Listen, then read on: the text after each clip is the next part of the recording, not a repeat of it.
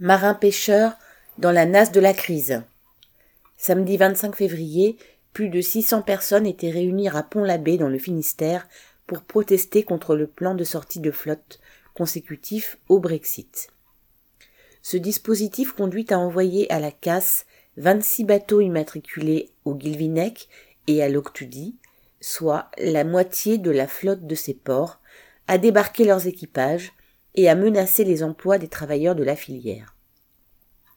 Sur les 40 000 habitants de la région, le pays bigoudin, 2000 vivent de la pêche, directement ou indirectement. Après sa sortie de l'Union européenne, la Grande-Bretagne a restreint l'accès de ses eaux aux pêcheurs des autres pays.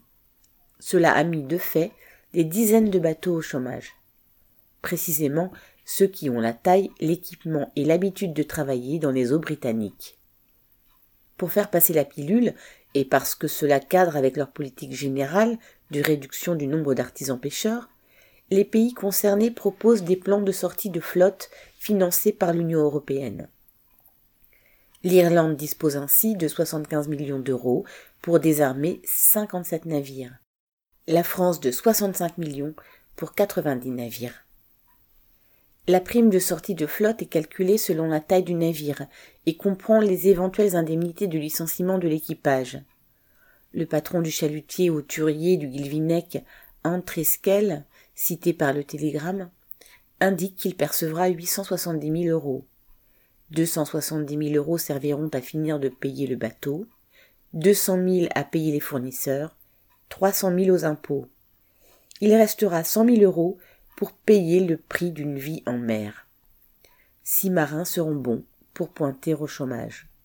Et que dire des travailleurs à terre, dans les criers, les usines, la réparation et la logistique, qui perdront leur emploi sans bruit d'ici quelques semaines.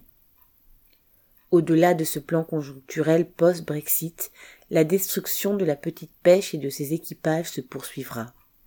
Tout simplement parce que la loi du profit, la concentration du capital, l'augmentation de la taille des bateaux et de leurs engins de pêche ont vidé les eaux européennes de leurs poissons et attisé la concurrence entre les grands armements au détriment des plus petits.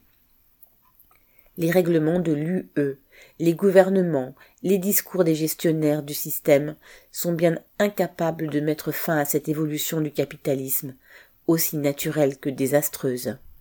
Paul Gallois